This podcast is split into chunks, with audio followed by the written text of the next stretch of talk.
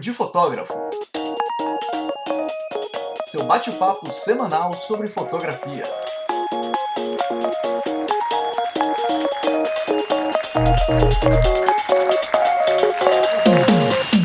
Olá, papudos! Sejam bem-vindos a mais um episódio do Papo de Fotógrafo. Eu sou Rafael Petroco Eu sou a Ana Cariani. E hoje nós vamos falar daquilo que o fotógrafo mais tem medo na fotografia. O quê? Saldo vermelho no banco.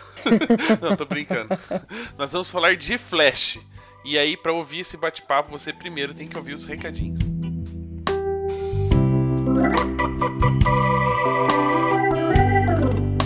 E o primeiro recadinho do dia. De Quem nunca ouviu aquela famosa frase: O aniversário é nosso, mas o presente é pra você? Nossa senhora. É a frase mais usada no marketing, na publicidade, no mundo. Mas aqui não é brincadeira, a G-Pix está fazendo 15 anos agora nesse mês. 15 anos, olha, já são debutantes, né? É. Será que vai rolar uma festinha? Poderia, né? Já pensou? Com danças, né? Depois a gente faz o álbum da G-Pix de 15 anos, olha que bacana. Então você que está aí, é cliente da G-Pix ou ainda não é cliente, tem 15% de desconto no mês do aniversário da G-Pix. Olha que bacana. E como é que faz pra pegar o presentinho? Como é que faz pra pegar esses 15%? Digita lá Digi, Digi, D-I-G-I 15. Você vai receber 500%, oh, 500% não. Você vai receber 15% de desconto em qualquer coisa, seja em álbum, em fotolivro, decoração, foto presente, não interessa. Entrou lá de pixpro.com.br, use o cupom DIGI15 e seja feliz, comemore, coma muito brigadeiro. E a Album lançou o Photography Pack. É um pacote de assinaturas exclusivas para nós fotógrafos que incluem todas as ferramentas que a plataforma oferece. ProSite, CRM, Proof, Design Box e UAR. Então, se você já é cliente, a assinatura está lá disponível dentro do seu painel do cliente. Se você ainda não é cliente, cria sua conta grátis, testa soluções por tempo ilimitado e torne a sua vida muito mais fácil. album.com.br barra pdf. Muito bem, e outros recadinhos que é o do programa, lembrando que toda quinta-feira tem o Fotograficamente Incorreto, nosso quadro lá no YouTube, onde a gente fala várias coisas sobre da fotografia sem filtro, quase sem filtro, igual a gente andou publicando no Instagram, né? Que, que por sinal tá gerando um bafafá e um vucu-vucu, coisa muito legal, que é a discussão saudável na fotografia. Acompanhe a gente também no Instagram se você não sabe do que a gente está falando. E lembrando, se você quer participar do PDF de alguma forma, seja no podcast, nos- no- na parte de artigos ou produz conteúdo muito legal no YouTube, escreve pra gente porque tem coisas muito legais que vão acontecer e o PDF quer contar com a participação de todos vocês. Combinado? Combinado. Então é isso. Fiquem com esse bate-papo que tá muito legal, super divertido e vamos desmistificar um pouquinho essa história do Flash. Bora.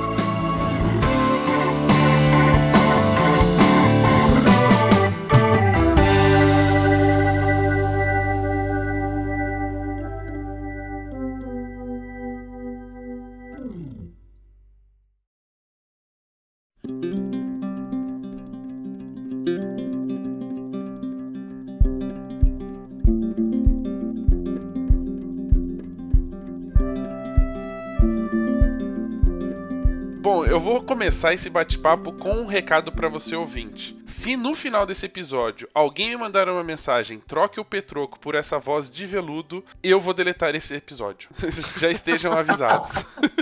então vamos apresentar o nosso convidado com voz de locutor, né? Locutor de rádio romântica, vale-se a pena Mas dizer, deixar avisado. Caio, seja muito bem-vindo ao nosso programa, esse bate-papo. Hoje nós vamos falar de uma coisa que estressa muito os fotógrafos, mas com a sua voz, com certeza eles vão ficar ligados e vão pegar cada dica. E aproveitando já essa introdução, conta um pouquinho da sua história, como é que a fotografia acabou entrando na sua vida. Vamos lá. Primeiro eu queria agradecer de verdade assim essa oportunidade de estar aqui com vocês. É um presente aqui poder falar um pouquinho, dividir um, um pouquinho do meu dia a dia, um pouquinho do meu trabalho. É, quem me conhece um pouquinho sabe que eu gosto bastante de compartilhar tanto conhecimento como trocar ideia ali, tomando uma cerveja, tomando um café. Então, nem preciso falar que é um privilégio poder estar aqui falando com vocês. Eu, eu acho que a fotografia, meio clichê falar isso, mas a fotografia sempre fez parte assim da minha vida. Meu pai assim, desde muito cedo, sempre tinha uma câmera perto, e, acho bem fácil, né, a gente se apaixonar por uma câmera. E acho que tenho, eu tenho memórias muito antigas, assim,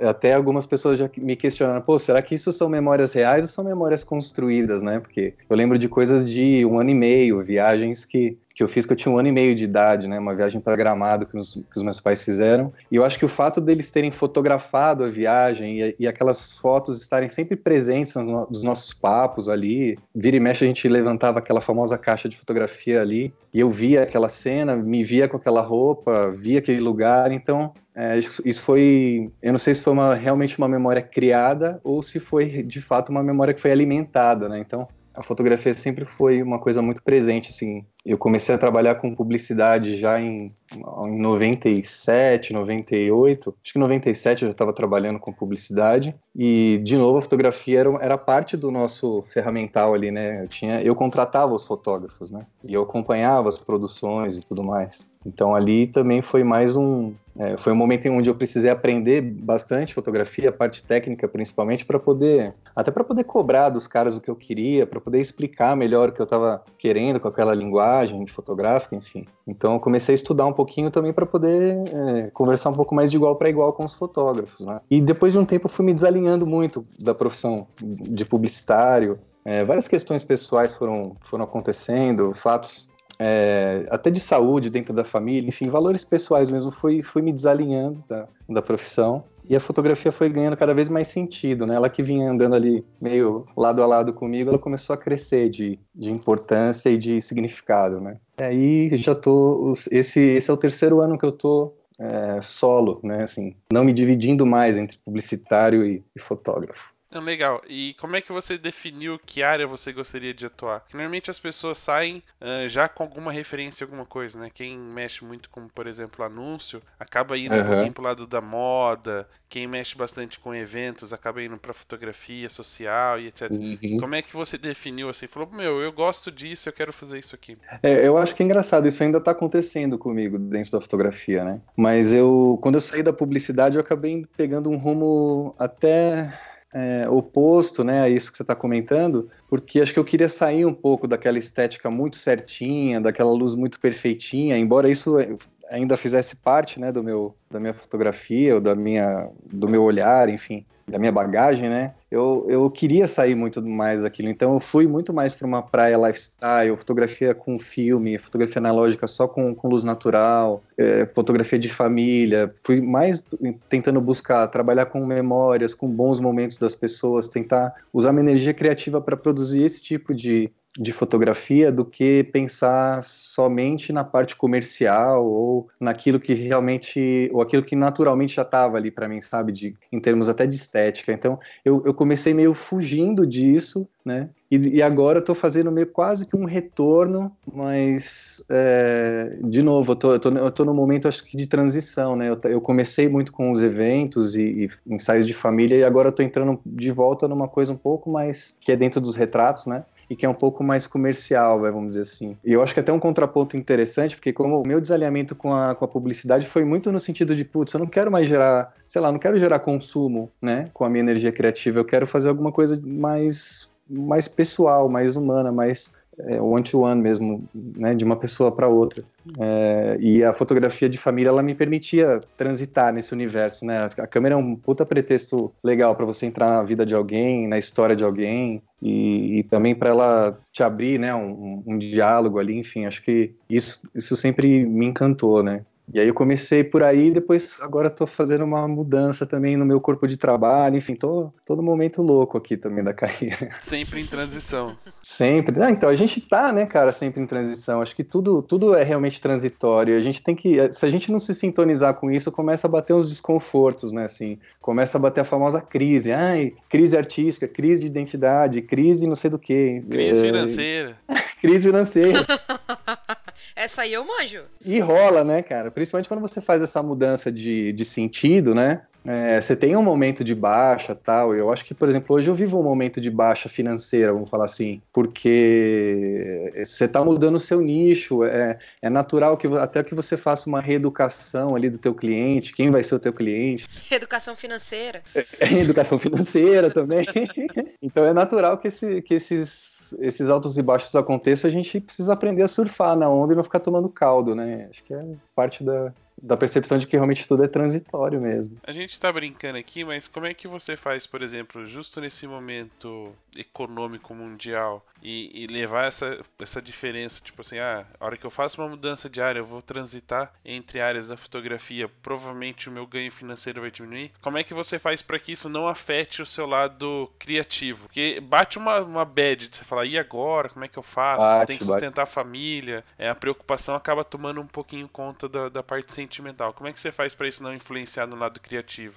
É, cara, é, essa parte é a parte mais difícil, né? Porque que é, é a parte justamente que entra muito de autoconhecimento, muito de fé também naquilo que você está fazendo, é, muito de fé no próprio universo, né? Do que, cara, vamos lá, vamos fazer, né? Aqui, ó, tô fazendo a minha parte, tô trabalhando duro, né? Tô fazendo, tô fazendo o melhor que eu posso. E geralmente quando você tá fazendo isso, você entra numa frequência legal e que normalmente as coisas é, começam a dar certo para você. Quando você sintoniza na falta, quando você sintoniza no problema, aí as coisas começam a degringolar, sabe? E eu acho que é difícil realmente manter essa esse astral lá em cima, quando as coisas começam a, a sair dos seus planos, né? Mas é, eu acho que a fé principalmente entra no lado de que você precisa confiar que se você está trabalhando direitinho, se você está é, atuando bem como profissional, como ser humano, e você está fazendo uma coisa que você acredita, né? E principalmente algo que exista uma demanda, né, no mercado, né, para ser suprida, é uma questão de você conseguir manter equilíbrio, ter ali a paciência de dessa semente virar flor, né? Acho que é,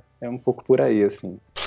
E já que a gente tá falando em flor, e flor precisa de energia solar, energia solar é luz que vira clorofila, que Nossa, não tem nada a ver, Jesus que não tem nada a ver com o tema. Espera, É, vamos apagar o bocado, então. Aqui. A gente fala um pouquinho de linguagem e a gente percebe que no seu trabalho você trabalha muito baseado com iluminação, né? De onde vem essa luz e acaba apli- aplicando no seu trabalho. A gente vai falar principalmente de retratos, que é uma área que você já tá aí se dedicando há um certo tempo. E na palestra Já sua manja, do né? Papo do Bem, é, já, te- já entende um pouquinho do assunto. É, e na palestra do Papo do Bem, você foi muito didático explicando como utilizar essa ferramenta. Ah, mas antes, eu tenho uma perguntinha que é justamente ligada ao papo do bem. E essa pergunta É. pode ser muito filosófica. Qual fotógrafo você é? Um morcego ou um unicórnio? Pois é, cara, durante um bom tempo eu fiquei meio brigando com isso, assim, dentro de mim, assim. E, e alguns amigos mesmo falavam, pô, você precisa definir qual é o estilo de fotografia que você faz, porque você posta uma coisa, daqui a pouco tem uma coisa muito diferente, uma hora super grão, outra hora uma fo- fotografia super natural, orgânica, e daqui a pouco uma coisa um pouco mais retocada. A gente, a gente olha e não sabe exatamente que fotógrafo você é, né? Tipo, as pessoas falando, você precisa sinalizar isso melhor para o mercado e tal. E de fato, acho que, é, principalmente, depende do nicho onde você está atuando. Se você não é muito preciso nessa mensagem, a tendência é que as pessoas demorem um pouquinho mais para sacar qual é a sua, né? E por outro lado, eu comecei a aceitar um pouco melhor o fato de que, cara, eu, eu faço essas duas coisas, né? Eu faço essa fotografia um pouco mais pensada, essa luz mais planejada, é, e, é- e ela é muito a minha voz também, né? E eu adoro fazer essa fotografia mais simples, mais solta, mais mais despojada mesmo, até tecnicamente e tal. E, cara, eu não vou abrir mão de uma coisa ou outra, sabe? Eu vou fazer as duas coisas. Aí pensei uma época em fazer só uma coisa mais autoral, que fosse mais com luz natural e mais, enfim, mais simples, mais a simplicidade ali, a beleza na simplicidade e ia trabalhar mais comercialmente com essa coisa do flash, mas, mas não dá, sabe?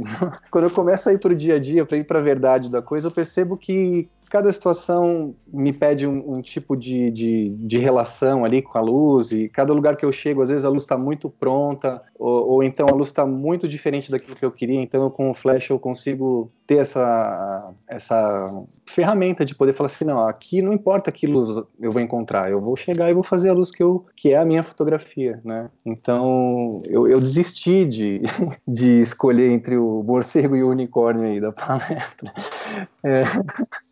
E aí eu falei, não, eu sou. Todas essas duas coisas são, são parte do que eu sou como fotógrafo, né? Então, eu dividi isso melhor lá no meu site, acho que. E aí eu acho que quem contrata, por exemplo, por exemplo, aconteceu uma coisa muito, acho que pertinente, vai, um caso bem pertinente com o que você está me perguntando, que foi, a moça olhou, uma gestante, falou assim, ah, eu adoro tuas fotos espontâneas, acho linda, tá, essa textura, e só que eu tenho um problema com foto espontânea, eu não me acho bonita quando eu tô sendo fotografado espontaneamente. Eu acho que meu sorriso é, é, torto, sei lá. Ela falou, colocou algumas questões, né? Ela falou assim: eu gosto, eu queria fazer umas fotos de gestante, mas eu queria que você fizesse um pouco mais nessa praia do mais posado, do mais, do mais certinho. Você faz para mim?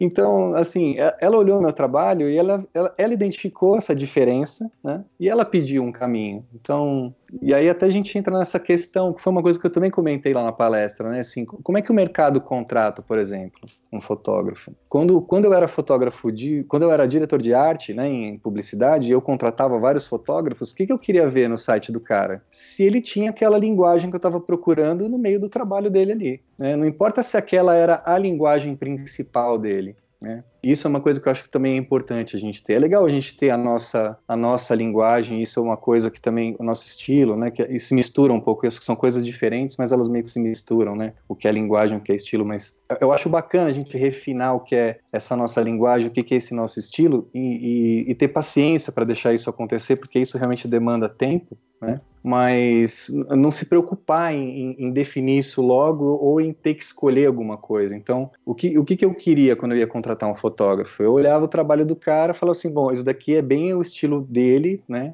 Essa aqui é a voz dele, mas ele mas tem outras coisas que ele faz aqui que tem muito a ver com essa linguagem que eu estou procurando. Eu vou, vou orçar com esse cara. Ou então, olhava o trabalho dele e falava, nossa, nada a ver, nada do que esse cara faz tem a ver com o que eu estou precisando, né? E isso eu estou falando do olhar de um diretor de arte que normalmente já é um pouco mais técnico, né? Mas um cliente que chega, que nem essa moça chegou até mim, é a mesma situação, né? Ela conseguiu identificar que tinha uma diferença ali, e ela falou, oh, eu quero mais para cá, mais para lá tal. Então eu desisti um pouco. Uma questão até importante, a gente ouve uma discussão muito grande sobre tipo assim, ah, a sua busca tem que ser por um estilo e as pessoas têm que te contratar por aquilo, né? Ou é. ver as suas fotos sem a sua assinatura e saberem que é a sua. Uhum. Hoje, num mercado como o nosso, que entra fotógrafo, tipo, você espirra, já saem uns 10 fotógrafos. Uhum a questão de ser versátil, né? Ou seja, conseguir atender mais tipos de clientes ou mais tipos de pessoas ou vários ou não sei usar uma palavra adequada para isso, mas poder é, ser flexível de fazer outras coisas e não ser quadrado fazendo só o que você faz é uma uhum. um talvez aí um, um argumento ou um item a mais que te deixa um pouquinho à frente das pessoas, né? Justamente, por exemplo, que nem a moça, ela viu que você tinha um, uma linguagem, tinha um estilo, mas que ela queria que você fizesse de uma outra forma. Quer dizer, o resultado uhum. seria mais quadradinho no final das contas, mas que tivesse o seu tipo de luz, que tivesse o seu tipo de edição e tratamento, que tivesse a sua uhum. direção, né? Exato. E você sabe o que é engraçado? No final desse trabalho que eu fiz com ela, quando eu olho as fotos, eu falo, puta, isso daqui sou eu também, né? Então, não é que ela pediu um Frank, um Frankenstein dos meus trabalhos e saiu uma terceira coisa. Não, eu olho aquilo e no fundo é super eu também ali como fotógrafo. Então, sabe, acho que a gente acho que a primeira coisa que a gente tem que tirar, assim, e, aí a gente, tô falando até pra galera que tá mais começando, é um pouco dessa pressão de encontrar logo o estilo, de encontrar logo a, a linguagem, a sua voz artística, enfim, eu acho, eu acho que é, é uma busca que ela precisa ser feita, tá? Mas eu acho que ela precisa ser, a gente só precisa tomar um cuidado com a pressa, porque acho que o estilo ele vem justamente quando você tá fazendo alguma coisa naturalmente, assim, quando você já faz alguma coisa naturalmente que você já tá repetindo aquilo e você nem tá percebendo, sabe? É sinal que você já produziu bastante e aquilo flui, simplesmente flui. Aquilo já está presente no seu trabalho. Você fala, putz, ó, aqui tem uma linha. Esse tipo de cores, esse tipo de, de esse tipo de tratamento, essa, essa, esse tipo de composição, enfim, algo que está bem presente no meu trabalho já tem um tempo, então, puta, consigo entender isso. E outro, e outro negócio que eu acho curioso com relação a estilo, por exemplo, é, algumas pessoas falam assim: ah, eu acompanho uma, o seu trabalho, então eu sei quando a foto é sua. Né? E isso é muito culpa da pessoa justamente estar acompanhando o meu trabalho. Porque, olha que engraçado, quando eu, eu, eu, publiquei uma época no blog uma, um texto falando sobre estilo, linguagem e tal, e aí entrou um cara que é um fotógrafo antigo, E eu, eu, na verdade, eu nem conhecia o trabalho dele. E ele falou assim, ó, me, me permita discordar, tal, mas eu acho que o estilo é importante, não sei o quê. Eu falei, olha, eu não estou dizendo que o estilo não é importante, né? Eu só acho que essa busca desenfreada por querer logo chegar num estilo é que é perigosa e que é desimportante, na verdade. Você, você precisa se conectar com o processo de aprender, de se desenvolver. Assim, o processo de autodescoberta dentro da fotografia é um processo muito gostoso, né? Então, se você começa a transformar isso numa numa luta ou numa busca desenfreada e desesperada, começa a ficar um. Aí não faz nem sentido, sabe? Fazer o que se faz, né? É isso é que eu tenho percebido. Eu não sei se, se você tem a mesma impressão, que quando as pessoas falam, ah, estou em busca do meu estilo, ou eu tenho o meu estilo, uhum. o que eu tenho visto, pelo menos, é que as pessoas estão jogando as suas vontades na mão do cliente. Por exemplo, ah, o meu uhum. estilo é esse estilo mais hip aí, de fotografar de butininha, calça colorida e cabelo samurai. É, a gente já sabe. Esqueceu da barba. É, e a é. barba grande. Que teoricamente, quando você fala o perfil do fotógrafo assim, como é que você já imagina o casamento? Ao céu aberto com as lampadinhas é, no varal. Um monte de lampadinha, é. florzinha é. branca. E aí as pessoas estão jogando, não é que ele está em busca do estilo dele, onde ele pode aplicar em vários tipos de fotografia, vários tipos de cliente. Ele está buscando sempre o cliente que vai casar numa, numa fazenda com a luzinha de varal. Quer dizer, ele está jogando o estilo na mão do cliente. Eu só quero atender clientes que façam casamento de dia com luzinha no varal. Não é o estilo dele, é o tipo Sim. de cliente que ele busca e, a, e acaba tendo uma mistura uh, dessa, dessa percepção. Não sei se é uma impressão minha ou se você acha a mesma Não, coisa. Eu acho que tem, sim. Eu acho que assim, a gente, o, o, que eu acho que acontece é o seguinte. Por isso que a gente tem que tomar cuidado onde a gente, em que fontes a gente vai beber, né? Porque é, tudo aquilo que você assiste, consome, a gente sabe que começa a ser incorporado no nosso olhar, no nosso, a gente começa a repetir é, por, por, reflexo mesmo, por espelhamento aquilo que a gente está vivendo, assistindo e consumindo. Mas o que eu percebo, por exemplo, existe uma diferença entre você, vamos lá, você, o, o cara começa a acompanhar, por exemplo, vai fazer fotografia de casamento, aí ele começa a olhar o que é meio moda, o que é meio trend, o que ele se identifica e vai começar a copiar um pouco aquilo. Isso é muito natural quando você está começando a, a fazer trabalho fotográfico. Você começa copiando um pouco algumas pessoas que você gosta e tal. Muita gente começa assim, né? E, e aí o cara começa a ver esse tipo de coisa e fala assim, nossa, isso daqui sou eu, né? E aí, em vez dele, ele, dele buscar essa identidade, ou esse, isso aqui sou eu, é, em outras coisas, em coisas mais raiz, vamos falar assim, nas pinturas, no cinema, é, em, em, outras fontes, em vez de ele trazer isso de fora para poder incorporar a fotografia dele, não, ele começa a olhar demais o mercado, é, começa a olhar demais outros profissionais que fazem aquilo. E aí, por isso que a gente, óbvio, né, vê muita coisa igual, muita coisa parecida. É, você quase às vezes que olha um, um, trabalho e você fala assim, ah, esse cara usa o preset da, da empresa tal, né? Porque tem tudo a mesma cor, tem tudo o mesmo jeitão, e o cara também foi atrás justamente de fazer aquele estilo de fotografia. E, eu acho que quando você está numa busca por estilo pessoal e tudo mais, você tem que fazer uma imersão para dentro de si. Você tem que buscar coisas que são realmente dialogam com você. Né? E óbvio que tudo que você assiste e, e guarda para você, tudo que você consome visualmente e tal, você coloca para dentro, é por isso que isso é importante, né? Por isso que esse combustível tem que ser de qualidade, assim, para que quando você olhe para dentro você encontre coisas que possam ser realmente suas, uma mistura de coisas que possam ser muito únicas, né? É, algumas pessoas falam assim, pô, eu, eu gosto que é, o teu lifestyle também é diferente daquele lifestyle que todo mundo faz com com óculos, com pirulito, com jogando, é, sei lá, no mercado, aí você vê, entra no Instagram uma foto da menina no mercado jogando todos os cereais para cima, cara, dali uma semana tá cheio. Tá presa porque não podia fazer isso. e o Instagram tá cheio de fotos de gente jogando cereal colorido para cima. É, a pessoa faz um retrato com um copo d'água desfocando os olhos, tal, daqui a pouco vem uma série de fotos de copo d'água, assim. Então, cara, tem, tem, tem tanto lugar mais legal para né, a gente beber é, do que só dentro de rede social, né? Por exemplo, dentro, dentro do Visco mesmo, que é super criticado, né, a coisa dos presets prontos, aquela coisa, mas assim, dentro da, da, da galeria, da, do, que é, do que se propõe a ser meio que uma rede social ali dentro do uma Visco, cara, tem coisas, uma comunidade ali, tem coisas muito legais ali. Né? No Behance ainda tem coisas também muito interessantes. Você vai pro, pro Elo, né, que foi uma rede social meio que não pegou, tal, mas assim, acabou virando um meio artístico também muito interessante. Você tem você tem referências ali muito legais de principalmente para quem está mais afim de fotografia autoral, assim. Então tem tanto lugar diferente para beber, fora os, os, grandes clássicos, né? Fora as pinturas que eu, que eu acho que são uma puta inspiração assim para mim principalmente é, maneirismo, né, renascença, essa época, essa parte. Não sou expert em história da arte. Acho que a gente também não precisa ser, tá, para ser bom fotógrafo, mas é bom conhecer. Maneirismo. É bom estudar. Eu fico imaginando o cara falar assim: "E aí, o que, que você achou desse quadro?" O cara fala: "Maneiro". Maneirismo. Maneiro.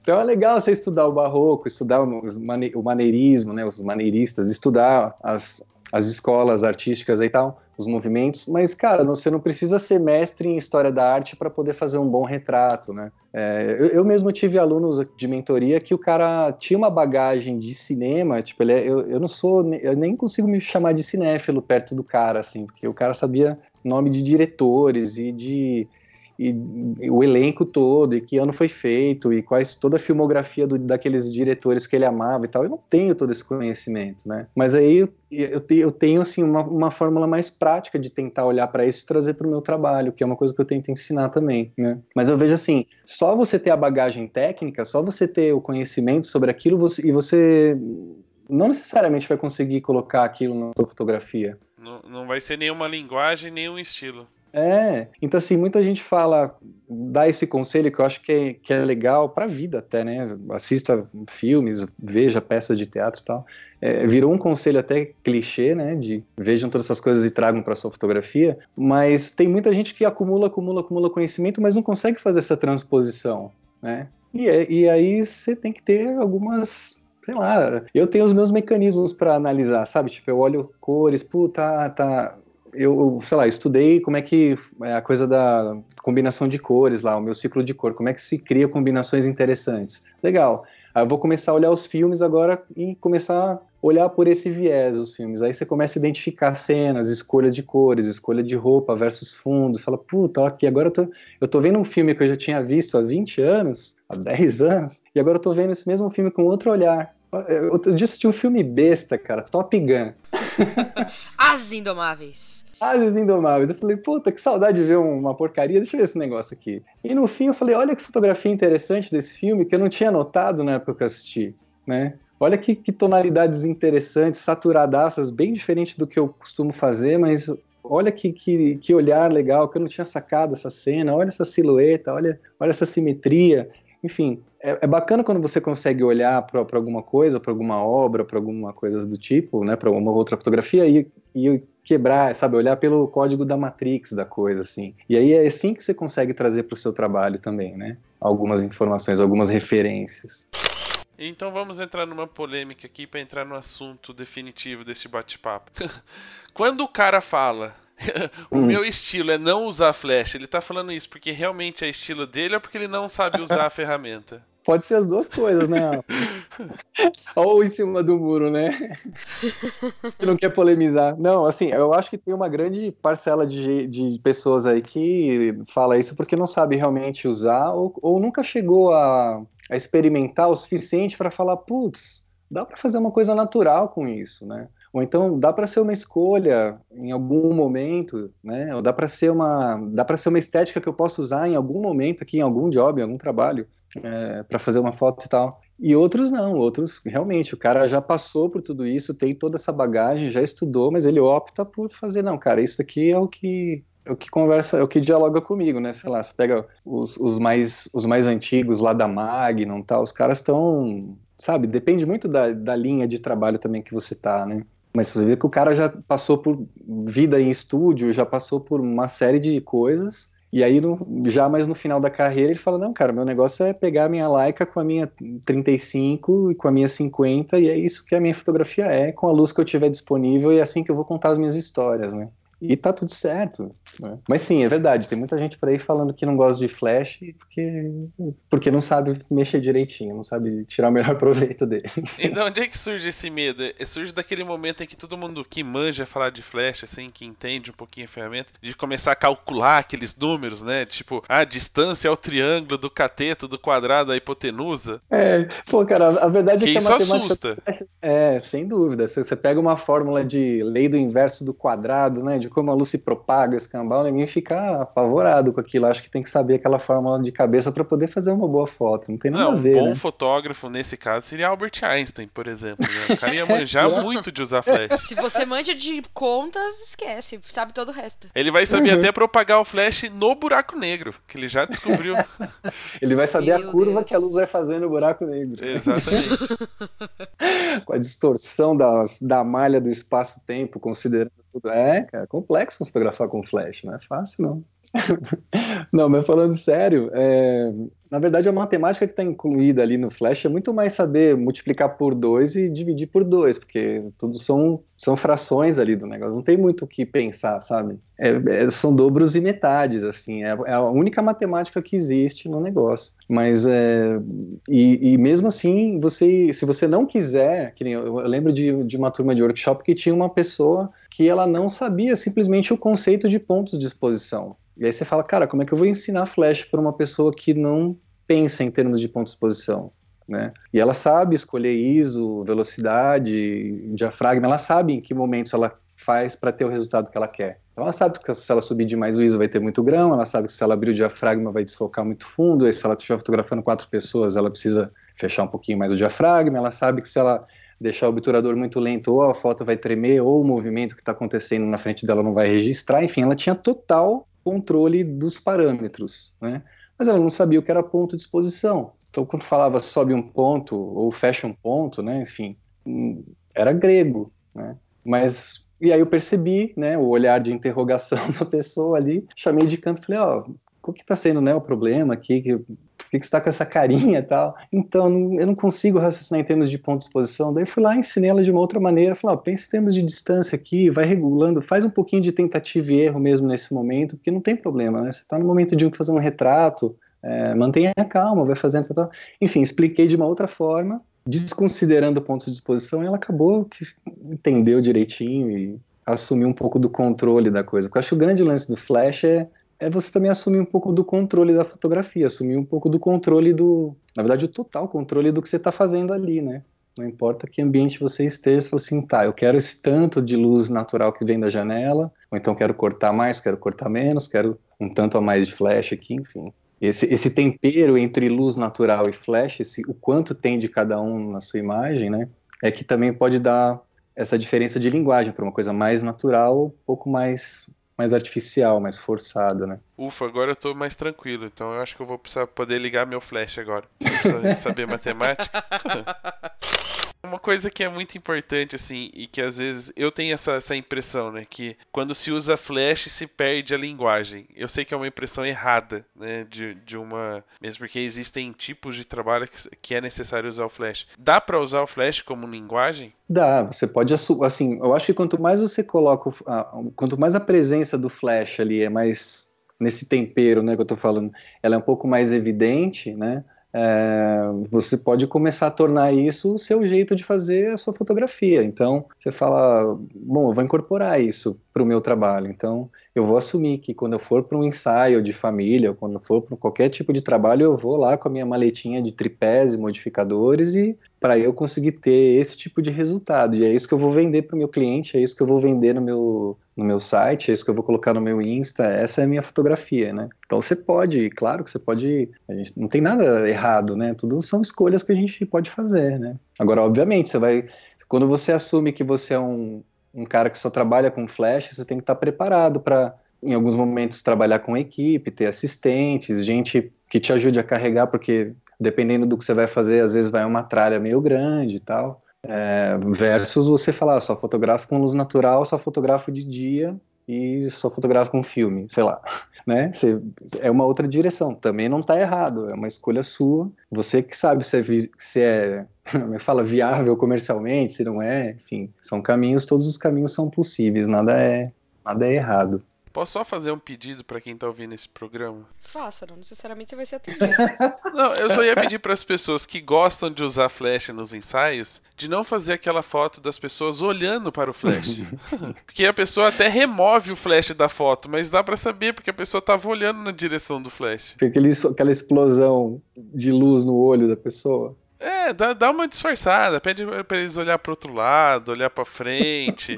Mas não na direção do Flash, sabe? Só, só uma- um pedido, assim. Por favor, pessoas que estejam, estão ouvindo este programa. Não, não peça para as pessoas olhar na direção do Flash. Pe- Pede para elas olhar um pouquinho pro lado. Pro assistente que seja, mas não pro Flash. Uma outra coisa, uma curiosidade, na verdade, né? A gente tá falando do Flash como linguagem e a gente contou um pouquinho dessa história onde você fala que fez muitos ensaios de família, ah, tem uma Uhum. coisa muito autoral do seu trabalho, né? Que você buscava a luz natural. Mas como é que uma pessoa que buscava a luz natural no trabalho autoral queria entender um pouco mais do Flash? Era possível ou é possível você aplicar o Flash dentro de uma fotografia lifestyle, por exemplo? Super, super possível. Eu acho que eu acho que o grande negócio do Flash começou a aparecer e ser um pouco associado assim também com o meu nome, porque o que, aconteceu em 2013, mais ou menos? ah, eu resolvi fazer o workshop para uma turma de amigos como como teste, assim. E eu falei, pô, vamos lá juntar uma, uma galera, vamos, vamos para um estúdio, vamos fazer um, um passeio e tal. Juntei essa turma.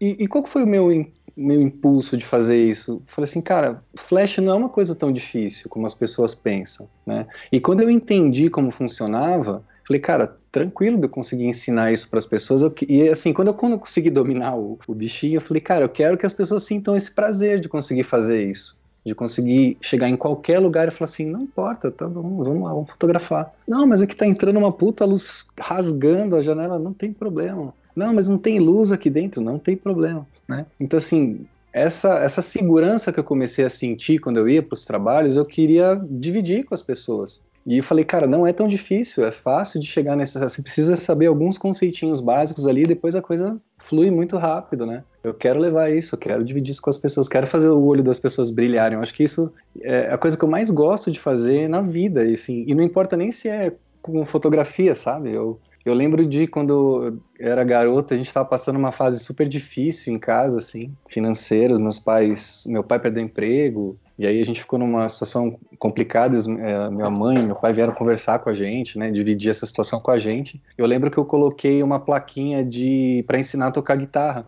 Né, na- no portão de casa. E eu tinha lá meus quatro aluninhos que vinham em casa, né? E eram garotos mais jovens ainda que eu. Então, assim, cara, era muito era muito gratificante poder olhar no rosto deles e ver que eles estavam conseguindo tocar uma música em, em um mês e meio de aula, em um mês de aula. Então, é, essa mesma sensação, sabe, que acho que eu buscava quando, quando eu comecei a falar sobre esse negócio de flash. Que bem verdade, sei lá, metade do meu trabalho não é com flash, né? Mas acabou que ficou, é, acabou se associando essa, essa coisa de só flash, ah, flash aí, vamos falar com o Caio, né? E eu acho que eu descobri uma fórmula tão legal de, de ensinar, de passar isso, que a galera que começou a chegar também começou a curtir, falou, pô, que legal, entendi, tô conseguindo aplicar, né, no meu trabalho, pô, melhorei, já me, aí me manda as fotos, sabe? Então eu falei, putz, isso é muito mágico, cara, eu quero, eu quero mais dessa droga, né? É, o Flash é uma droga mesmo. Tem vezes que ele não obedece. não faz o que você queria. Você pode programar tudo, ele desincroniza. Mas eu confesso, eu fiquei, eu fiquei viciado nessa droga da gratidão da galera, assim, sabe? É, eu acho que isso é, é muito poderoso e é muito, é muito bacana, assim, poder, bom, poder ajudar as pessoas de qualquer maneira, eu acho que é uma, é, é um presente, assim. Eu, eu curto muito. Eu, acho que eu não consigo. Eu fiquei até uma, uma fase, assim, da minha vida aqui profissional, até por conta de algumas coisas que não deram muito certo e tal. Eu fiquei meio recluso nessa coisa de, ah, não sei se eu vou fazer mais coisas para fotógrafos, não. Acho que eu preciso pensar um pouco na minha carreira, no meu momento, no meu trabalho. E, enfim, eu não, eu não quero pensar muito mais nisso, né? Mas eu fiquei me sentindo vazio, assim, sabe? Fiquei falando, cara, se, se eu não coloco em prática essa parte, para mim não tá. Não, eu não tô completo, né? Eu, eu gosto de encontrar as pessoas, eu gosto de dividir, eu nem gosto de coisa de curso digital, essas coisas, eu gosto de, de promover alguma coisa para que eu possa também sair de casa, encontrar as pessoas e falar sobre fotografia e falar do que do que tiver afim, assim. Então eu gosto, eu sou meio analógico nesse ponto também. E falando um pouquinho do, do Flash na, no trabalho, como é que faz? lifestyle. Tem alguma dica? É, além disso, como é que você aplicava isso no seu trabalho com, por exemplo, lifestyle? Em algum momento você já usou o Flash ou ensina as pessoas a usarem? Que tipo de, de trabalho pode ser feito com o Flash em um trabalho lifestyle, por exemplo? Então, o, que eu costumo colocar o flash no lifestyle, e as pessoas gostam porque acaba ficando natural, é, é do tipo, quando você olha para a fotografia e não identifica se ela tem flash ou não, ou seja, se, se essa questão nem vem à tona, é sinal que a gente acertou a mão, né? Então, se, eh, se a pessoa olhar para a foto e não, não vier esse questionamento se tem flash ou não, é sinal de que o flash está bem colocado ali. E eu, eu uso flash quase em, em quase todos os ensaios dentro de casa, por exemplo. Na parte, eu sempre faço ensaio de lifestyle sempre misto, assim. Um pouco dentro da casa da pessoa, ali no universo dele ou da família e tal. E em algum passeio que a família queira fazer, ou, que, ou algum lugar que eles sempre quiseram ir nunca foram, né? Eu tento buscar esse tipo de, de, de interação, esse tipo de situação. E óbvio que em externas, geralmente eu uso. É muito mais raro eu levar tripé e flash para fazer lifestyle em, em externa. Mas dentro da casa do cliente, eu quase sempre uso flash, né? Porque se eu ficar contando só com a luz da janela ou só com a luz, de repente, de uma, de uma lâmpada que tem na sala ou no quarto tal, nem sempre vai dar a luz que eu quero, né? Nem sempre vai dar a linguagem que eu tô afim de fazer, né? E com o flash eu sei que eu consigo. Então, quando eu tô indoor, geralmente eu tô com flash, eu tô criando a minha luz ali dentro, né? E, e aí quando eu vou para externa, eu sempre levo, mas nem sempre eu uso, nem sempre eu, eu coloco em prática. Muitas vezes eu uso mais a luz natural quando eu estou em externa, para os ensaios, né, de família, assim, os lifestyle. E aí, falando nesses dois tipos de luz, eu acrescento mais um na discussão. É, e se existe um melhor que o outro nesse caso, que é o LED, por exemplo. Hum. É, nessa discussão da gente falar assim, ah, o melhor é flash, não, hoje o melhor é LED. E não, vamos fazer ensaio lá fora porque o sol é o melhor, melhor luz que É a melhor luz que existe e tal. Uhum. tem. E até o dia que alguém for queimado pelo sol, tiver câncer de pele, aí eles vão ver só. Fica olhando em direção ao sol. É. Manda a pessoa olhar, de- ficar de olho aberto na direção que tá o sol, pra você ver a foto bonita que você vai fazer dela. Vai pro Alasca, que lá fica seis meses de noite, pra você ver se é a melhor luz que tem. Não, na verdade você vai sentir realmente falta do sol. O que, que é importante é, a gente pensar, equilibrar, ou até mesmo tomar decisão por qual dessas essas fontes de luz a gente é melhor usar, aplicar naquele, naquele ensaio, naquele trabalho que a gente tá fazendo. Bom, eu acho que eu vou começar falando especificamente do meu, do meu olhar, né, sobre isso. Depois a gente pode abrir um pouco mais. O que, que eu costumo fazer, assim? Eu, eu gosto muito de uma luz que seja um pouco mais lateral, aquela luz mais 45, aquela que a gente chama de Rembrandt, né? Eu, eu gosto dessa luz, eu acho essa luz incrível e eu procuro reproduzir esse tipo de luz em o máximo de, de, de cenas que eu, que eu puder, assim, o máximo de situações que eu puder. E às vezes a luz do lugar já me dá isso naturalmente, né? E aí, quando eu vou colocar o flash? Quando eu não, quando eu não consigo ter essa luz no ambiente que eu tô ou na situação que eu tô. Então, se o fundo tá aquela luz super estourada eu não tenho como né, modificar isso, eu preciso lidar com aquela luz contra super forte eu não quero aquela foto lavadinha, eu vou pro flash. Né? Eu vou colocar um flash, vou, vou usar a luz do sol como recorte, por exemplo, como luz de fundo e vou fazer a minha luz principal com flash, né? Se for um retrato, tal. Eu acho que é um pouco ma- é mais por aí o meu raciocínio, assim. Eu quero eu quero uma determinada luz ali e aí se essa luz natural não me permite isso, eu vou tentar copiar com o flash essa luz, entendeu? Eu acho que aquele ensaio que eu coloquei na, lá na palestra, né, que é daquela menina boxeadora, tá no esse ensaio tá no blog, de repente a gente pode colocar como não sei, de repente colocar como link para referência, né? É, ali eu tenho uma mistura de fotos que são com luz natural e luz com, e de flash, e elas são muito parecidas, né? Tipo, ali parece que você está sob, sob uma luz só, mas você tem vários momentos que você tem luz natural e flash. É, fotos que só tem flash, fotos que só tem luz natural. É, então, eu acho que foi esse meu, meu raciocínio é sempre esse. As duas fotos, as duas, é, como é que fala? Os dois momentos têm que estar muito parecidos, sabe? É louco isso. Ai. E como é que faz pra dominar o flash? Tem que pôr luva, lutar jiu-jitsu, segurar ele com camisa de força ou existe um modo mais educado de, sei lá, hipnotizante, falar flash, me obedeça, olha Faça o que eu quero, seu ser, seu ser incompreendido, esse ser incompreendido. Eu acho que Eu acho que tem três coisas que você, que você precisa estudar para que esse lidar com flash fique mais, mais simples, assim. Primeiro é entender direitinho o que, que é velocidade máxima de sincronismo, que acho que talvez seja a coisa mais técnica, né, das três e a mais pentelinha de entender. Aí você vai ter que entender como é que funciona o obturador, as cortinas, é uma coisa mais técnica. Mas você entender isso, pronto, você já tirou as rodinhas da bicicleta, entendeu? É mais tranquilo de, de começar a saber que configurações você vai colocar na câmera e blá blá blá, tá? Então explica, o, a, a sincronismo, para quem não sabe, é aquele Hzinho ou as setinhas lá que tem no Flash, né? É, esse, esse Hzinho, na verdade, é um botãozinho chamado High Speed Sync, que a gente usa esse termo na, na Canon, na, na, na, Nikon, acho que é a F, não lembro agora na Nikon como é que é, mas cada câmera tem uma nomenclaturazinha, tá?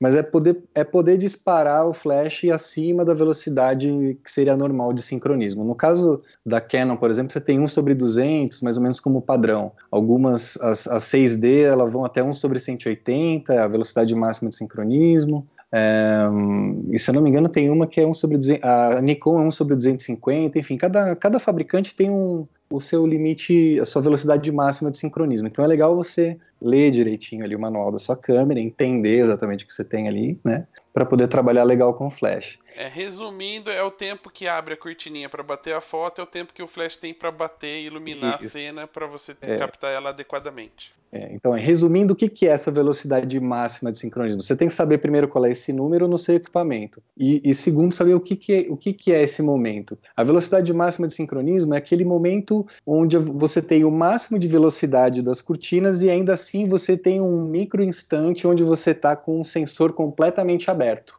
Ou seja, as cortinas elas sobem uma, depois sobe a segunda, né, atrás dela. Quando você passa da velocidade de sincronismo, elas, elas começam a subir quase que juntas. Isso forma uma, uma espécie de uma fresta né, entre as cortinas. E aí o que, que acontece? O flash tem que disparar várias vezes. E com isso ele perde potência, ele se torna uma variável. Enfim, é uma coisa muito técnica e difícil de explicar só pelo áudio aqui workshop com Einstein depois desse episódio pra gente entender é. Não, é os cálculos viagem. matemáticos para calcular é. a velocidade da luz até o sensor. Então, assim, até a velocidade máxima de sincronismo, você sempre vai ter um instante em que o sensor vai estar completamente exposto ali, aberto, e aí o flash vai dar só um pulso de luz. Pronto, é essa a velocidade máxima de sincronismo. Por exemplo, passou de 1 sobre 200 na Canon, o flash já dispara duas vezes, sei lá, três vezes, quatro vezes. É imperceptível o número de pulsos que ele vai dar. A gente não consegue notar isso, né? Uh, só que com isso o flash perde força e tal. E aí, quanto mais você aumenta a velocidade, mais vezes o flash tem que disparar, mais fraco ele vai ficando. Então, ele vai se tornando uma variável à medida que você vai subindo a velocidade. Mas enquanto você está lá de 30 segundos de exposição até a 1 sobre 200, né, até o máximo da sua velocidade de sincronismo, você tem sempre um pulso do flash e sempre muito consistente, muito fácil de trabalhar. E dentro dos eventos, dentro de indoor, né, por exemplo, né, quando estou na casa do cliente, dificilmente você precisa passar de 1 sobre 200. Então você pode manter 1 sobre 200 no, na sua câmera, regula o quanto de luz natural você vai ter aí pelas, pelo seu ISO e pelo seu diafragma, e aí coloca o flash na história. Né? E meu raciocínio para fotometrar dentro de casa, por exemplo, em ambientes indoor, em eventos tal, é fazer a luz ambiente levemente subexposta e aí incluir o flash. Né? Isso acho que é um é quase que um raciocínio meio meio padrão no meu jeito de fotografar, assim. E aí, conversando com a Mari Siqueira, ela falou a mesma coisa. Ela falou, putz, eu faço, eu uso exatamente essa manha, assim. Eu fotografo um pouquinho, eu, né, eu fotometro um pouquinho para baixo do que seria o natural e aí eu ponho flash tal. Eu adoro quando fica, fica legal a foto. Eu falei, ah, legal. Então, esse é mais, é mais, ou menos isso. Então, assim, entender. Então, primeira coisa, é entender essa velocidade de sincronismo, como funciona direitinho para você configurar a sua câmera e seu flash. A outra é entender como a luz se propaga, né? Como é que, como é que, como é que funciona isso? Quando você está mais perto da, da fonte de luz, ou quando você está mais distante da fonte de luz, isso serve para uma luz de janela, né?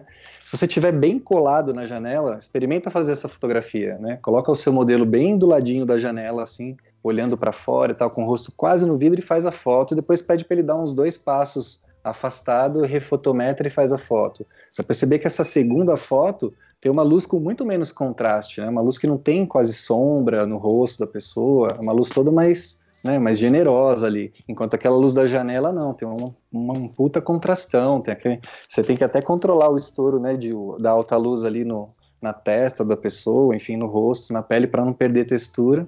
E aí você vai ver que logo já tem a sombra, já tem um caimento de luz, né? O que a gente chama de drop de sombra, assim. É muito mais violento. Então, de um lado do rosto da pessoa está super iluminado, do outro já está bem preto, né? está bem na sombra. Então a distância que você coloca a, a pessoa em, de, em, relação à fonte de luz, né, onde você coloca o flash, né, mais perto ou mais longe da pessoa, faz toda a diferença na linguagem da foto. Né? E aí já, a gente já começa até a falar de flash em função da linguagem mesmo, né? Então, o do flash ou de qualquer luz, né? É, se você coloca mais pertinho, quase entrando em quadro ali, né, do, frame da foto, você vai ter uma luz bem mais dramática bastante luz e sombra, bem contraste. Se você afasta essa luz, você já tem uma luz mais flat, uma luz mais por igual. Todo, todo o rosto da pessoa, por exemplo, vai estar sob o mesmo diafragma ali, vai estar basicamente a mesma luz. Então, entender a velocidade de sincronismo acho que é um pilar importante. Outra é entender o que, que essa distância da fonte de luz faz com a fotografia. Acho que, essa, acho que esses, esses dois pilares acho que eles são bem interessantes para para você começar a dominar uma iluminação. E aprender a ligar o flash e mexer no zoom do flash também é super importante, né? Nossa, aprender a ligar. É, ligar, ligar e o zoom do flash talvez sejam as coisas mais fáceis, né? Assim, e talvez as mais que você quase provavelmente não vai mexer. Em muitos poucos momentos, talvez você mexa no zoom do flash, assim. Eu ia falar que ligar, pelo menos a pessoa, todo mundo. Ligar acho que é mais fácil. Não, não é óbvio para todo mundo. É, é, porque tem gente que põe ali e não usa, aí não liga. É tipo isso, tá, tá ali só pra fazer peso. Ó, tô ligando aqui, mas não tá ligando. Então, põe pilha, ajuda, né? É porque tem, na Canon, pelo menos no meu tem, tem o, o off, aí tem o lock, depois tem, o, tem o, o, o, ligar. Às vezes a pessoa põe no lock e esquece, e o negócio não funciona. e aí quer alterar, ou não liga, ou se já tá ligado, não consegue alterar as configurações. Né? Exatamente. Pra travar figura. Uma outra coisinha que, que é super importante, a gente tá falando do Flash aqui, mas quando você aprende a usar o Flash, ele é igual o parente do interior, né? Ele nunca vem sozinho, vem sempre o, os familiares juntos. Né? Exatamente. São os acessórios. E, por incrível que pareça, a pessoa que adquire o Flash já pensando que ele vai dominar essa ferramenta, ele já começa a pensar em quanto ele vai gastar para comprar os outros acessórios. Pra variar, né, gente? A gente já descobri lente fixa, agora eu quero todas. Quanto eu vou gastar? Aí descobri o flash, eu quero todos os modificadores de luz. Quanto vai custar? É sempre a mesma ladainha. É verdade. Mas eu acho que dá para dar algumas dicas aqui de coisas que são básicas, que são baratas. E que são e úteis. Que, e que são úteis, exatamente. Que são versáteis, que você pode fazer coisas diferentes sem gastar muito dinheiro. Então deixa o pessoal pegar o papel aí e já dá as dicas aí já abre um notes aí, já vai escrevendo. Ó, eu acho que a som, por exemplo, a, o equipamento, talvez o modificador que eu acho mais versátil e mais barato é a sombrinha soft. Pesquisem aí esse, esse modificador. O que, que é a sombrinha soft? Ela é uma sombrinha que por dentro é prata, né? E, ela já vem com, com uma, um difusor costurado não, na própria estrutura da sombrinha. Então, é quase como se você montasse um softbox, como se monta uma sombrinha, um movimento só. E qual que é a vantagem desse modificador? É que como ele se comporta como um softbox, né, ou seja, ele tem a parte de trás escura, você não tem luz que volta né, para trás do, do fotografado e tudo mais, e é uma luz um pouco mais que, por exemplo, uma sombrinha translúcida, né, que é toda branquinha ali, toda transparente e manda luz para tudo quanto é lado, com, com a sombrinha soft você consegue, por exemplo, iluminar o rosto do retratado sem deixar que aquela luz espirre no fundo, por exemplo. Você, você não contamina a luz, o, o fundo com a luz do flash. Isso é muito legal você conseguir fazer. E com essa sombrinha você consegue fazer. Com a sombrinha translúcida, por exemplo, que é aquela branquinha, né? E você dispara o flash por dentro dela, né? Através dela. Essa sombrinha ela tem uma luz bonita e ela é, talvez seja o jeito mais barato e mais fácil de fazer uma luz legal assim. Flash meio starter kit, né? Mas ela tem essa desvantagem, ela manda a luz para tudo quanto é lugar, né? Inclusive de volta, inclusive para trás. Então você tem uma perda também ali de luz. Então eu, eu acho legal a sombrinha soft justamente porque é uma, é uma coisa que você monta rápido, ela é super portátil, você pode levar para qualquer canto e ela é, você consegue fazer muitos tipos de luz de retrato e de, e de fotografia de grupo, por exemplo, num casamento, né? Seu assistente pode ir lá e levantar a sombrinha, montei um segundo e já fotografa o grupo muito melhor do que jogar um, um flash para cima ou flash direto na galera, né? Então eu acho uma, um, belo, um belo início, vai. No próximo final de semana, todos os fotógrafos no casamento têm um assistente no meio da pista de dança com uma sombrinha lá e o pessoal vai achar que ele tá dançando frevo. É, na pista de dança já é mais complexo, né? É mais aquela foto protocolar ali e tal, aí acho que é melhor, né? Mas na pista de dança é flash na cara mesmo, sem piedade, no mercy. Quais são os outros recursos? Acho que um que o pessoal ouve bastante, né, e vê bastante na, nas redes sociais é o Octabox, né? É, então. O Octa, ele é um o Octa ele parece muito com o formato dessa sombrinha. Quando você monta, ela vira um Octa, né? Só que o, a diferença é que o Octa clássico, ele é muito chato de montar. Ele tem, é, ele tem pelo menos três partes separadas ali. As varetas você tem que ir montando as varetas do, do, do modificador uma por uma. É um pé no saco, né? É super complicado. Geralmente quem tem estúdio e tem Octa já deixa o Octa montado lá, porque é um É trampo. trampo, toda hora tem que montar. Não, e você encaixa um lado ele desencaixa o outro. É, meu, puta você- cobre cabeça, descobre o pé, dá, dá, É tipo isso. é terrível. E tem, tem aqueles parabólicos também, que são super difíceis de montar, né, que você tem que ir puxando as hastes dos lados opostos, enfim, não é nada prático. A sombrinha soft, ela é baratinha, faz uma luz super bonita, e ela é bem versátil, dá para você fazer vários tipos de luz e solucionar vários tipos de, de trabalhos com ela, assim. Eu, particularmente, eu adoro.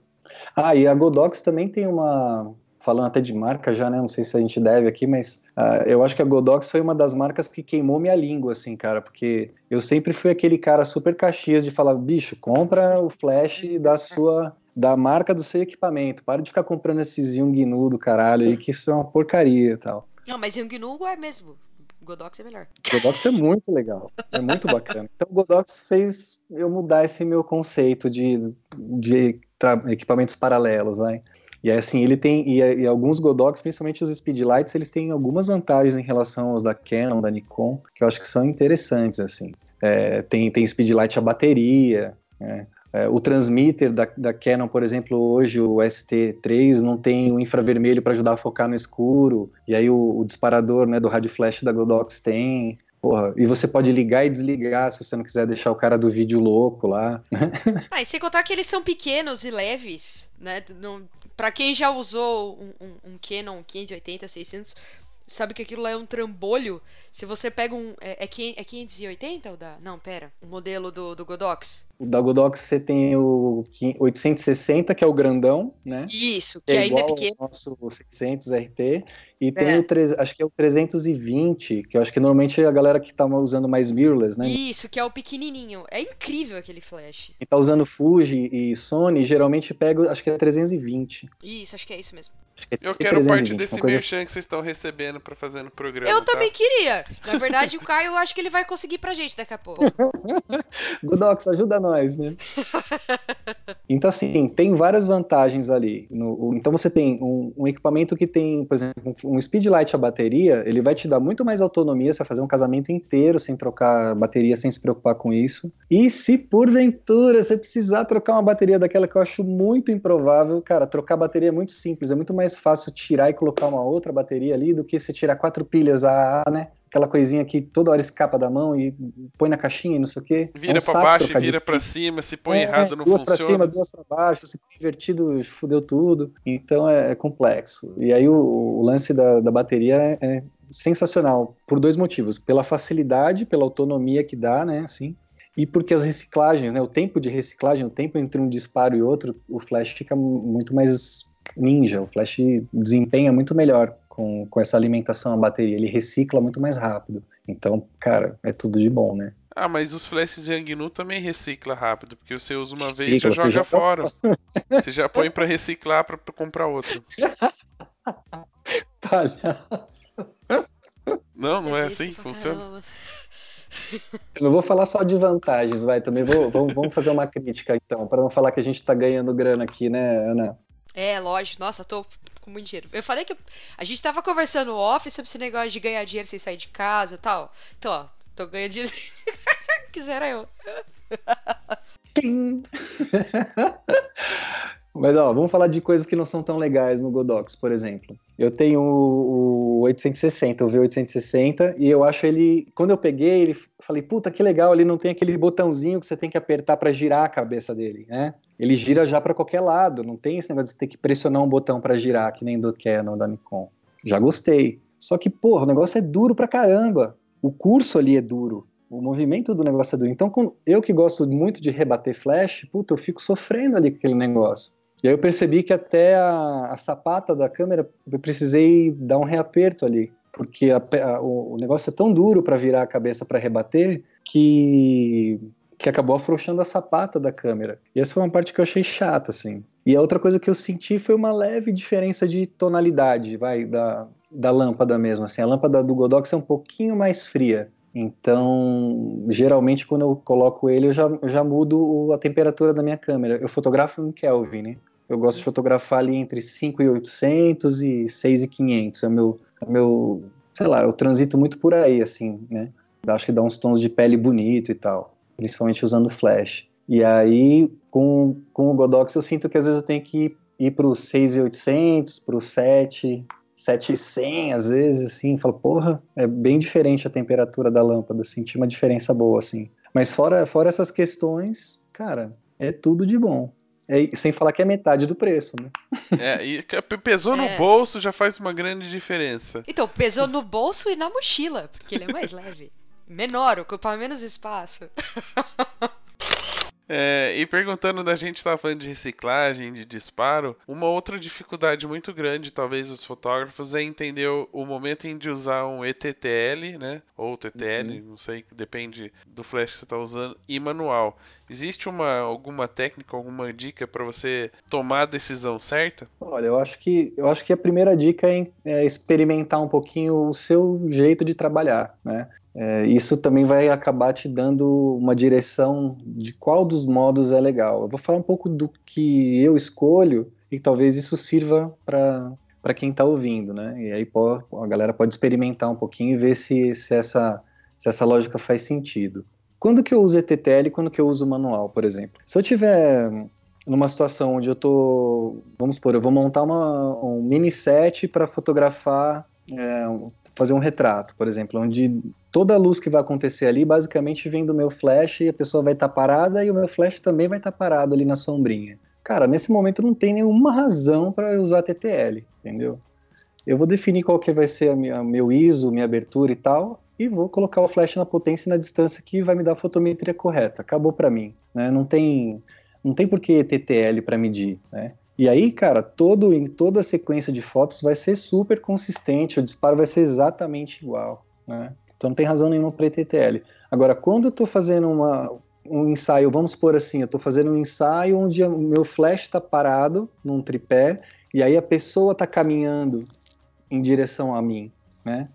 Eu prefiro usar o ETTL, por exemplo, porque aí o que, que o ETTL me ajuda? Ele vai entender a que distância a pessoa está do flash e vai mandar a luz já mais calibrada para aquela distância. Então, se eu tiver com o meu flash no manual, o que, que vai acontecer? Ele vai disparar sempre com a mesma intensidade. Quando a pessoa estiver mais longe, ela vai estar tá mais no escuro. Quando ela estiver mais perto, ela vai estar tá estourada. Só vai ter um momento em que vai estar tá perfeitamente fotometrado ali. Tipo, entrada de padrinho, vai, em igreja. Né? Se, eu, se eu tiver é, rebatendo o flash, né? Obviamente que eu vou, vou manter o flash no manual, porque ele vai sempre disparar, vai cobrir aquela intensidade, aquele, aquele ângulo ali. Mas se eu estiver com, com o flash posicionado para disparar ali, é, um flash sem rebatimento, né, um flash com algum assistente segurando para disparar ali naquele, naquela entrada de padrinhos, como eles vão estar tá se movimentando em relação a um flash que está parado, eu prefiro deixar no TTL, entendeu? Esse raciocínio. Sim, é, é, mais ou menos uma outra coisa também que acontece, por exemplo, em pista de dança, de casamento, uhum. que tem os movies e strobe, etc. Você manter uhum. ele no manual, algumas vezes ele vai estourar ou vai ficar muito escuro. Uhum. Uhum. Aí você tendo o ETTL, pelo menos ele vai enxergar o, o espaço uhum. uh, de uma é, forma meio que geral e tá tentar tá igualar, é. é. Então, o que acontece é que nesse, nessas situações também, o que acontece, eu não uso o ETTL na pista, por exemplo, por duas razões. Porque normalmente ele faz um fantasminha da, do movimento. Porque é, o TTL sempre ele dispara um, um pré-flash que ele é imperceptível ao olhar, mas nessa situação ele acaba fazendo um fantasminha. Ok, mas meu, na pista também tem estrobo, tem um monte de coisa, sempre sai um fantasminha, né? É difícil escapar, não é fácil você se posicionar de um jeito que você tem um fundo legal e ao mesmo tempo é, não tenha nenhuma luz contínua te atrapalhando naquele momento. Mas eu prefiro no manual, e o que, que eu faço quando eu estou na pista? O meu flash está no manual, normalmente em 1 sobre 164, 1 sobre 64, 1 sobre 32, para não ficar muito forte, né? Porque como ali a gente dispara direto no rosto das pessoas, né? O flash é, frontal mesmo, é, não é legal você botar, sei lá, ISO 100 na câmera e F11 para pegar foco em tudo, aí você vai mandar uma puta rajada de luz, vai deixar o peão cego ali, né? Então trabalho sempre com a luz mais fraquinha.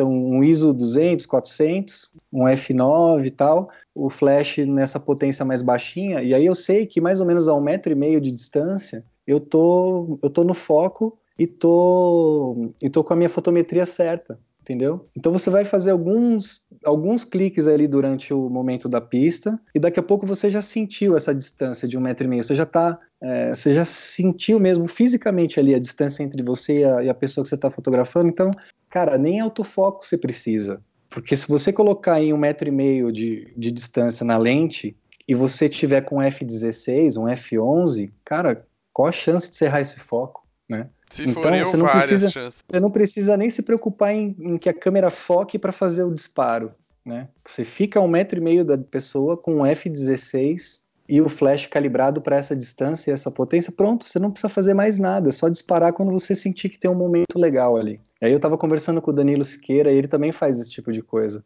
Ele desliga o foco automático nessa hora, porque não precisa. Você já sabe a distância que você tá e você tá com um puta diafragma fechado, né? Dificilmente vai escapar o foco ali. Vocês andam fotografando uns casamentos muito tranquilos, porque quando eu fotografo, bomba a pista e as pessoas me empurram. Eu nunca fico a um metro e meio da pessoa que eu tô.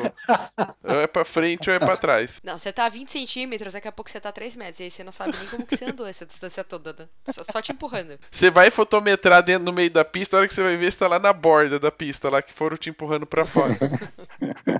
É, você tá fotografando casamento judeu, né? Que a galera pula, esmaga o pé, derruba tudo. É, é, uma, é uma loucura, né? Não, é muito legal porque é uma ferramenta. A gente tá falando do Flash aqui de uma forma mais didática e mais divertida, né? Porque nem sempre a gente se diverte tanto com ele assim. É, mas é muito legal porque dá pra ver as várias aplicações que, que podem ser feitas e como cada um trabalha de um modo diferente e no final pode chegar ao mesmo resultado, né? Sim, tem várias, tem várias formas de fazer a mesma coisa, né? O Photoshop também é a mesma coisa, né? O Photoshop tem esse mesmo, esse mesmo, essa mesma coisa, assim. Todo mundo que aprende, cada um faz de um jeito, chega mais ou menos no mesmo resultado, mas tem cada um tem a sua mecânica, o seu processo. Por isso que eu acho que é legal você entender justamente conceitos básicos da coisa, para ver o que, que se encaixa mais no teu jeito de trabalhar. Que nem você falou, pô, eu trabalho com, com casamentos que são muito mais loucura, de repente, aí, para mim, não consigo ficar é, eu não consigo escolher a que distância eu vou estar geralmente na pista. Eu tenho que, uma hora eu tô no meio do bololô, uma hora eu tô é, tendo que ficar a 3 metros de distância e ter que recalibrar isso. Enfim, nem é tão difícil recalibrar, mas enfim, se você quer estar sempre né, pronto para fotografar, talvez seja realmente esse jeito de fazer, talvez não seja o teu perfil, né? Mas entendendo toda a mecânica, como funciona, cara, você adequa para o teu jeito de fotografar, né? Então acho que isso é, isso é legal, assim não tem. Por isso que não tem receita de bolo. Não gosto de ficar dando receita de, ó, faz assim, faz assado, que vai ficar legal, né? Ó, eu gosto de fazer assim, ó, isso daqui funciona desse jeito. Experimenta, vê o que, que faz mais sentido para você, né? E aí a coisa vai acontecendo. Por isso que eu te falo, tem que ter. A gente precisa desse tempinho também, né, para absorver e para e para experimentar um pouco. Eu, eu acho que a galera tem um pouco de pressa até nesse sentido. Parece que não quer, não quer ter esse tempo de experimentação, né? Não quer ter esse tempo de, de tentativa e erro. Já quer, tipo, cada enxadada uma minhoca, né? Não quer perdoar. E não é assim. eu Entendo que o mercado é competitivo, né? Cada dia tem, tem mais pessoas fazendo boas fotografias e tal. Mas a gente também sabe que não é só uma questão de fazer boas fotos. Eu acho que a nossa carreira como fotógrafo também tem várias coisas que, que que flutuam aí nessa órbita aí de que a gente tem que dar atenção, né?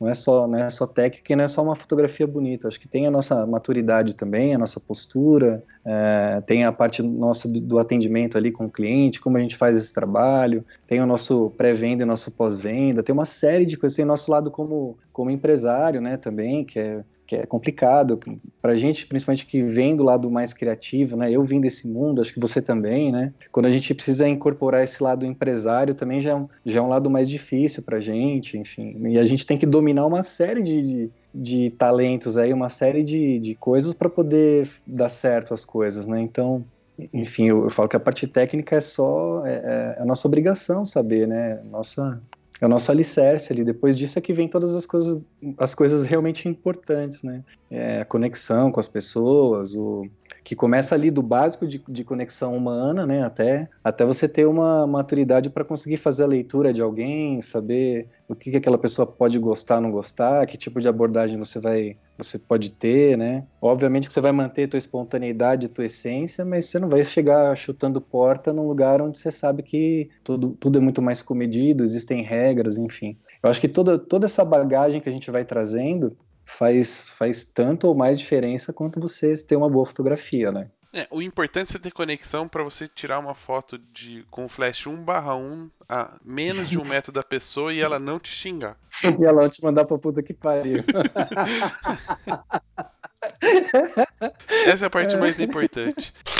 Caio, a gente falou um pouquinho de prática, né? E uh, você estava falando aí de conhecer o equipamento. É super importante também colocar em prática todo esse conhecimento ou tentativa de conhecimento antes de fazer o trabalho profissional, aquele que você tem que fazer e entregar para o cliente, né? Praticar Exato. em casa, usar parentes como, como uhum. modelos. Uhum. É, é super importante fazer isso, praticar isso todo dia para conhecer melhor a ferramenta e adequar a seu estilo fotográfico, né? Uhum. Não, isso é perfeito. E até equipamentos novos que você vai adquirir, né? Desde lente até flash mesmo, enfim, tudo aquilo que você compra e quer incorporar no trabalho, tenta praticar um pouco antes para você entender os limites daquilo, para você é, não contar com aquilo sem saber exatamente qual desempenho que aquilo vai ter ou qual resultado visual que aquilo vai te dar. Acho que eu acho que isso que você está falando é perfeito, assim, acho que desde, desde o, do que você se propõe a fazer até os equipamentos que você compra e incorpora aí no teu kit, é sempre legal você praticar um pouco antes, entender direitinho como funciona. Eu acho que brasileiro não tem muita paciência de ler manual, né? A primeira coisa que acho que rasga e joga fora. É engraçado isso, mas. Eu não rasgo e jogo fora, não, eu guardo. Guardo. pra poder eu vender. Eu tenho uma depois, caixa né? de sapato aqui, cheia de manuais. É, porque a hora que eu vou vender o produto, eu vendo ele completo, exatamente. Ó, vai com manual, com caixa, vai completinho. Inclusive, o manual tá lacrado, o plastiquinho dele. Ah.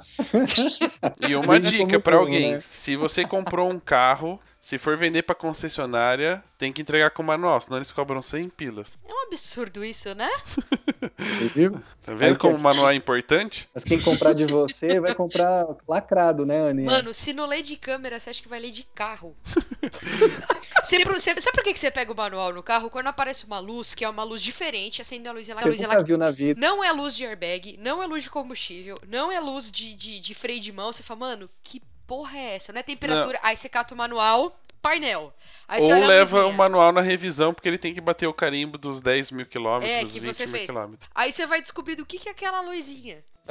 na verdade, o meu carro. Eu falei do airbag porque aconteceu isso comigo. Assim, não é a luz. Eu falei, mano, que, que porcaria de luz é essa? Foi olhar do airbag. Tá, por que, que a luz de airbag acende? Não sei, lavou o carro ela apagou. O problema foi resolvido.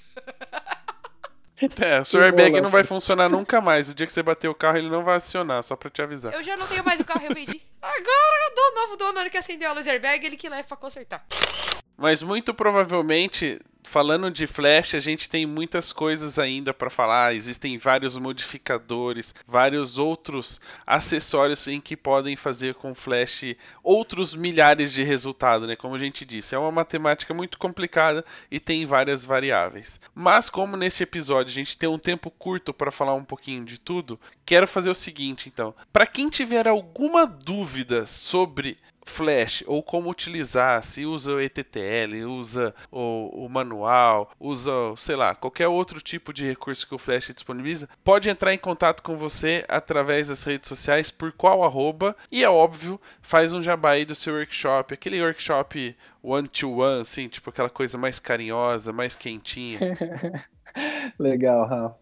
É, eu tô no Instagram, meu Instagram é o arroba Caio Braga mesmo. O meu site oficial é caiobraga.com.br, onde lá também se encontram todas as, as redes sociais, o canal do YouTube. É, o canal do YouTube está como Caio Braga Fotografia, e eu, tô, eu devo retomar ele em breve, devo começar a colocar conteúdo de novo por lá. Eu acho que é isso. E sobre o one-to-one, cara, então, eu, eu durante um tempo eu fiquei meio struggling, assim, com essa coisa, pô, eu precisava fazer um conteúdo digital, né? Todo, muita gente me pergunta se, se vai ter, se não vai ter e tal. E eu não sei, eu tenho, ainda tô, sabe, ainda tô lutando um pouco com isso, assim. É... E aí eu resolvi fazer esse formato dos cinco, cinco maneiras de aprender fotografia comigo, né, que é o Anti-One.